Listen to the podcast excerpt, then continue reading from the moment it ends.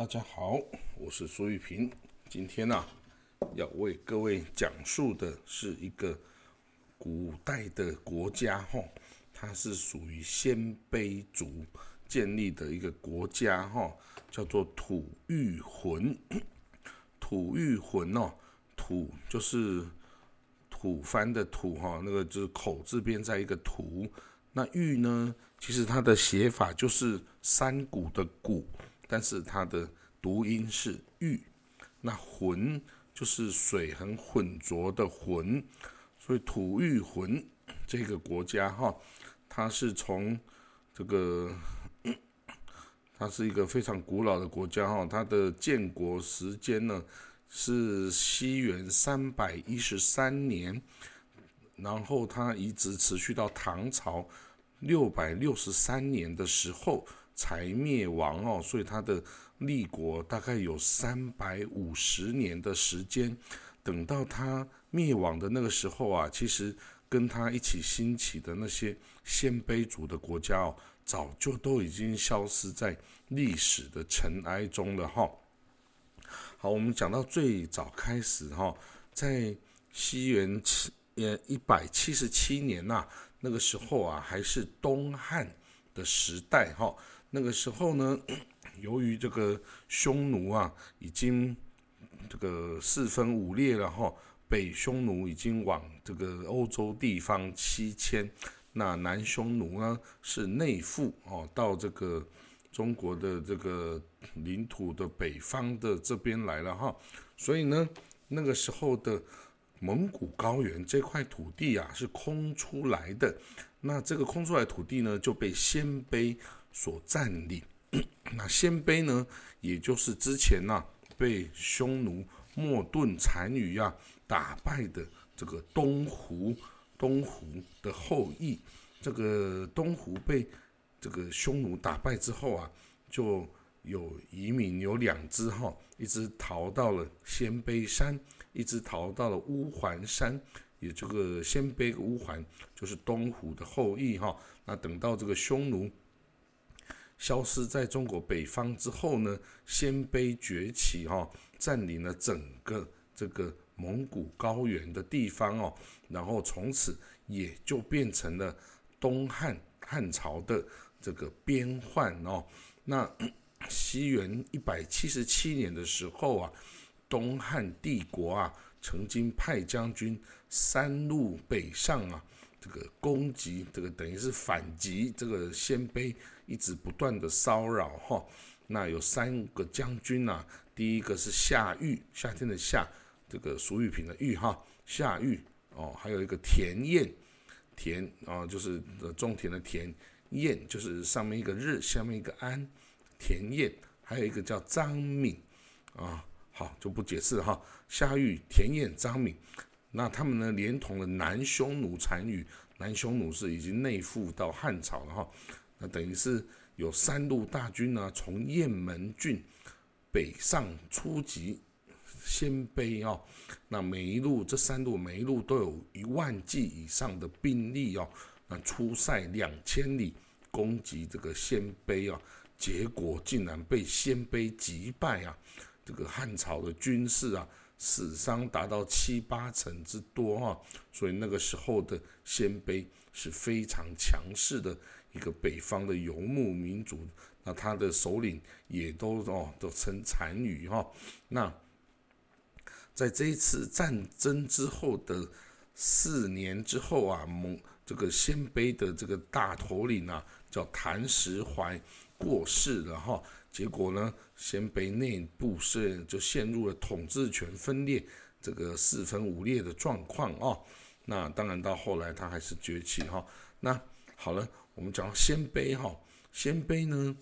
这个在东汉这个谭石怀这个首领的时代啊，他把鲜卑分成东部、中部、西部三个部哈，东西跟中三个部哈。那这个。它的所谓的中部呢，就是以右北平到上古郡哦这个地方为中部，那它封这个慕容慕容族慕容部啊慕容氏为这个中部的大人哈。那这个慕容部啊，是这个鲜卑的主要部族之一哈。那这个鲜卑，我们之后我们之前的故事讲到，鲜卑有分段氏鲜卑，有这个慕容氏鲜卑，有宇文氏鲜卑，有拓跋氏鲜卑，有突法部哦，还有这个呃乞食部等等哈，不同的部部族哈，但是都是鲜卑族哈啊，甚至连后来的柔然哦，一样都是。鲜卑的哈，鲜卑部族哈，那这个慕容部啊，其实是最先崛起的这个鲜卑的这个部落之一哈。那它这个慕容这个名称哦，起源于三国时期哈。它这个鲜卑有个首领哦，叫做莫护拔。这个莫护拔这个这个首领啊，还曾经随同这个。司马懿啊，这个这个曹操手下这个军师司马懿哦，一起来征讨当时候割据辽东的公孙渊哦，就是所谓的有那个白马义从有没有？那个公孙渊，所以立下战功哦，被被这个封为帅义王。好了，那这个莫护拔这个首领哦，他很喜欢这个戴那个步摇冠，一个就是有一种有垂带的。一个冠哈，一个帽子这样子，那那因为他鲜卑语中啊，这个步摇的音啊，就是叫慕容，所以到后来啊，大家就以慕容来称呼他们自己的这个部族哈。那在这个魏哦，魏晋南北朝的魏啊，就是曹魏的时候啊，这个慕容的首领这个莫护拔被封为帅义王哦，他是住。这个帅部居住在辽西，辽西这一带哈。那到了西晋，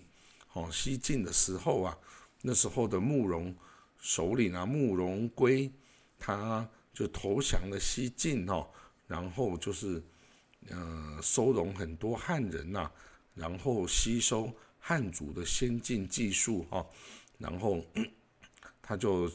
之后，在西晋末年哦，就是说永嘉之乱之后，五胡十六国时代哦，这个慕容家族哦，就建立了燕国。他曾经呢，这燕国有分成前燕、后燕、南燕等等政权哦。那前后之分，就是以这个前秦苻坚哦，他曾经有一统北方天下，但是在这个淝水之战后，又四分五裂啊，这个后燕、南燕等等西燕。就这崛起哈，所以这个慕容家族在整个这个五胡十六国啊，魏晋南北朝期间是曾经建立多次燕国哦的政权哈。那 这个慕容呃慕容啊，这个家族是也是曾经最远的一支哈，就是这个吐谷浑，它就是其实哦是一个。呃，等于是排名第三的哈，慕容，来我看一下哈，哦，在我之前呢提过这个这个创立的这个慕容家族，这个莫护拔这个帅义王啊，之后的他的孙子哦，叫做慕容涉归，这个慕容涉涉就是涉水的涉，归就是归还的归，慕容涉归哦，他在位时间是。西元两百七十一年到两百八十三年哦，那这个慕容涉归啊，他的嫡长子叫做慕容归，哦，归就是一个呃上面一个眼，下面一个鬼哈，这个我在文字上面我会写出来。那他他有另外一个庶长子哦，就是呃不是正式生的，但是是他。第一个儿子哈叫做慕容吐玉浑哦，就是吐玉浑这个国家的名称哈。那好了，这个慕容涉归呢，这个首领呢，他有嫡长子哦慕容归跟庶长子慕容吐玉浑呐。那这个这两个兄弟啊，当然从小长大了，但是他们有一点不和，其实是嫡长子哈这个慕容归啊。这个有点担心哦，他这个哥哥哈会去抢他的王位，然后所以就是对他这个哥哥哈不不是很友善。那这个哥哥久了，自然也会感感受到哈这个这个感觉哈。所以有一次他们的马匹哈，两个家庭马匹有一点纠纷哦，这个互相的嗯撕咬哈，结果呢，这个 土御魂呐，这个树长子慕容土御魂呐，他终于决定了不要跟这个兄弟这个。产生纠纷，他决定要率众求去哦，另外到新天地去发展。那虽然这个他的兄弟啊，慕容归这个嫡长子啊，对他这个报道歉哦，希望能够和好哦，但是这个慕容吐玉魂呐，他认为既然我们已经有嫌隙了哦，这个这个一直相处下去啊，不是办法哦，到时候说不定要刀兵相向哦，所以他决定。离去，所以在西晋 太康四年，就是西元两百八十三年的时候啊，这个慕容吐玉魂呐，他率领了所部一千七百户，哦，这个鲜卑，呃，慕容鲜卑，哦，他的属名有一千七百户，就迁到了今天的阴山，哦，今天呃内蒙古自治区阴山这个地方，这个已经是在这个西边，哦，西边这个。哦，什么呃，内蒙自治区那个河套地方那里咯，阴山哈。那好，那这个是两百八十三年的时候了。那到了西元三百一十三年的时候啊，就是二十年，哎，不是三十年之后哈，他就是西迁了三十年之后，他又率领了部众从阴山南下。哦，就是穿过了这个河西走廊哈，他到了今天的这个这个甘肃哦，暴罕之地，也就是今天的这个青海哦，青海靠近这个河西走廊的这一块土地哈，他就在这里建国哦，所以我们说他三百一十三年是真正他的建国的时候。那这个地方呢，除了他带来的。这些鲜卑族的哦这个部族之外呢，当地啊主要就是一些氐跟羌族哈，氐就是所谓的前秦那时候的氐哈，跟羌就是西羌这个古老的古老的这个西南方的民族哈。好了，那这个西元三百一十三年，他到了这个青海这个地方，再过了四年，三百一十七年呐，这个慕容吐玉魂呐就逝世了哈。那由他的长子啊慕容吐延啊继位哈，但是呢，他呃之后啊，再到了他的孙子叫做叶延慕容叶延哦，叶是叶子的叶啊，延是延长的延。慕容叶延的时候呢，他就以这个吐玉魂，就是他的祖父的名字啊，吐玉魂，当做他们。这个的国家的名称哦，叫吐玉魂王国啦，哈，吐玉魂王国。好了，那随着这个他的叶延呐，这个慕容叶延逝世之后呢，他的儿子慕容遂熙势立哈，那那时候已经是前秦，就是服侍前秦的年代了哈，他跟随着这个仇辞低哈，一起向前秦称臣哦。那被这个前秦呢，这个秦朝啊封为安远将军哦。那之后呢，还有在前秦之后的西秦呐等等哦，他都是这个一直就臣服于这个这个第一所建立的秦哈。那他也被称为是一个白兰王朝哈，白兰王朝。不过呢，这个地方。素来是这个恶山恶水恶民啊，所以都是与周边的势力啊，都一直不断的有冲突哈。好了，但是 anyway，他就是一直呃坚强的哦，一直这个留下来在这个地方，然后努力的这个建国哈，努力的这个充实自己的人的势力哈。好了，到了西元六百零八年啊，那时候已经是隋朝了哈。隋朝的这个隋炀帝时代哦，那个时候的吐玉魂呐，等于是这个隋朝的一个边患啊。他一直不断的就进攻这个中原王朝，就想要这个抢点生活物资啊。那那时候的隋朝啊很厉害，他哦这个隋朝他劝说铁勒铁勒诸部哈，就是呃持这个突厥语族的在北边的这个游牧民族啊，就来进攻这个吐谷浑呐。结果呢，哇，结果吐谷浑居然被这个铁勒啊。狠狠的教训打败了哈，然后呢，吐谷浑迫不得已，啊，居然到这个向隋朝来求救哈。他之前不断的去这个入侵隋朝啊，结果他先向他求救。那这个隋炀帝呢，就派大将军啊宇文述，我说宇文哦，其实也是当初这个鲜卑族的哦的将军哈，鲜卑族，因为这个。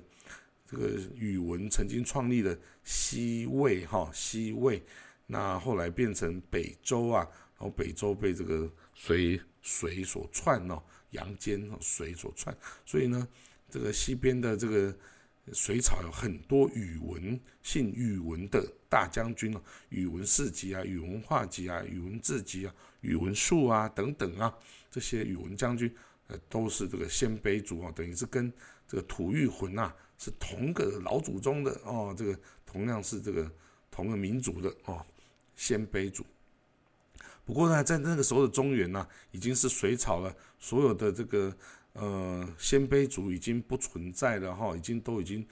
呃混入了中原的人人口之中了哈，已经没有作为一个民族单独存在，然后只有一些顶多是一些家族哈，他们还有这个这个鲜卑的姓氏哈，所以才知道。那这个呢？隋朝的将军啊，宇文述啊，他这个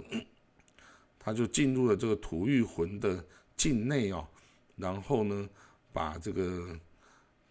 反而去把这个吐谷浑的四个很大的城市啊，鄯善、且末、西海、河源四个郡啊，都给他占领了哈。那等于是那时候的吐谷浑啊，几乎等于是灭亡的状态哦。那一直到这个六年之后，西元六百一十五年啊，然后隋末大乱哦，所以吐谷浑的可汗浮云呐，再度在这个青海复国哈，然后把这个隋朝抢过去的鄯善、且末、西海、河源四个郡啊，全部又打下来，然后好了，到了唐太宗唐朝哦，唐太宗的时代，西元六百三十四年哦。那个时候呢，吐谷浑呐还是不断的哦进犯这个唐朝的边界哦，等于是一个也是一个边患哦。那唐太宗呢就大举这个呃派将军哦大举进攻这个吐谷浑呐，把他的这个吐谷浑可汗浮云呐给杀死了哈，然后把吐谷浑呢就就把他变成蜀国哈。那那个时候呢，唐朝另外立了这个吐谷浑一个王室哈，那个王室呢，这个叫做慕容顺。这个慕容顺很特别，他的妈妈啊是隋朝的光化公主哦，是隋代的嫁到隋朝嫁给吐谷浑和亲的一个公主哈，所以她是有一半汉族的血统。这个慕容顺哈。那这个慕容顺呢，他小时候呢，也都是在隋啊，这个当这个侄子哈，当人质哈，所以呢，他跟吐谷浑里面的臣民呐，其实不太熟悉，所以他即位为可汗，他等于是唐朝巩立他为可汗，等于是当傀儡政权的可汗啊，结果他就被他的臣民呐给杀死了，起来作乱。把他给杀死了哈，所以唐朝呢，就看这个状况啊，啊继续扶持他的儿子，就慕容顺的儿子叫诺葛波哦，诺葛波，所以呢，那个但是呢，吐谷浑呐，境内的这些大臣相互争权呐，以这个，所以吐谷浑一直是处于很混乱的状态哦。那那个时候呢，吐蕃啊，已经在青藏高原。已经崛起了哈，而且向四方扩张，像像西域，像这个印度，像唐朝，这个哦河西走廊啊四川等等都是发动这个大规模的进攻哈，那这个吐谷浑呢就成为这个吐蕃啊跟唐朝争夺的一个焦点哈。那 当初呢，这个吐蕃哦，这个他的占卜松赞干布啊，就以这个吐吐鲁吐谷浑啊，他居然也敢去跟唐朝求亲啊为由啊，这个因为我。吐蕃也要向唐朝求亲，你这个小小吐谷浑呐，这个还没我一两大，居然也敢跟唐朝求亲，那这个就是瞧不起我的意思啦。所以呢，我就派军呐，就要把你干掉哈。所以呢，在西元六百三十八年呐，吐蕃的占卜哈，就是他的他的元首啊，松赞干布啊，就这个联合了几边旁边一些部族啊，大举入侵吐谷浑呐。结果这个唐朝拱这个把它拱起来的这个首领啊，慕容诺和莫和波啊，就率领了残部投向这个投唐啊，等于是跑到唐唐朝境内啊去寻求庇护，那就住在凉州的这个地方哈。那但是后来呢？这个吐谷浑当然那时候也没有直接灭亡了，但是他一直到了西元六百六十三年的时候啊，吐蕃真正的对吐谷浑展开这个灭国性的大规模军事入侵哦。那在西元六百六十三年，吐蕃彻底的占领了吐谷浑的全境哦。那这个 当初这个慕容顺哦，他的。和他的太太，就是唐朝嫁给他的红化公主啊，跟他儿子哦慕容诺葛波，就率领了好几千丈的吐谷浑百姓哦，就投向唐朝的这个庇护了哈。那虽然那时候唐朝也率领，就那时候已经唐高宗的时代他率他派那个哦一些大将军苏定方等等啊，去保护吐谷浑的这个。势力残余的势力哈，然后也派遣使者啊，谴责这个这个吐蕃呐，居然这个灭我这个蜀国哈，所所以非常的生气啊，甚至到七元六百七十年呐，那个时候呢，吐蕃入侵唐朝的西域安西都护府的安西四镇哦，那时候唐朝派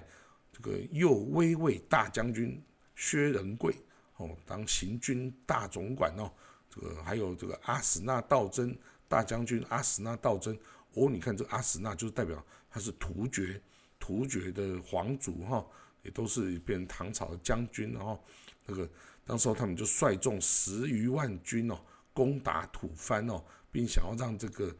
这个慕容诺可波啊可以复位哦，但是 后来唐军啊。失败了哈，他败给这个这个吐蕃军哦，所以结果这个吐谷浑复位的梦想啊就破灭了哈。那从此呢，这些吐谷浑人就留在了唐朝。不过呢，在原来这个青海这地方呢，还有一部分的吐谷浑人呐是没有离开到唐朝的。那这些人呢留下来啊，就变成了。吐蕃的一个属国哈，而且是吐蕃的一堆附属国家中最重要、最大的一支国、一支部族哈。还有还有被分封成这个大小王啊、可汗啊等等哦。不过当然是在吐蕃的严厉监控之下哦，他这个他失去了独立的地位啊，变成一个吐蕃的附属部族哈。他也被他的地名也被吐蕃改成。阿才哈，或者是阿泰啊，不阿琴哈，看错好了。那所以到最后呢，一直到西元九世纪的时候啊，那时候都在这个青海地方还可以发现有这个叫自称是吐谷浑的这个人民哦。好，所以但是到后来之后，吐谷浑就消失在历史的这个历史的这个长廊中了哈。那这个很特别哈，它这个这么，它是最后一支的鲜卑族的王国哈，可以存这个存活到唐的中期哈，是非常特别的。那现代有一些学者认为，青海甘肃一带的土族哈，就是这个这中国的少数五十六个少数民族中的土族，土就土壤的土，土族哈，就是这些土域魂的后裔哈。好了，那这就是我们这个中国古代。民族吐谷浑王国的故事，它是鲜卑族非常早建立，而且最后才消失的一支部族。哈，好了，那我故事讲到这里喽，大家下次再来喽，拜拜。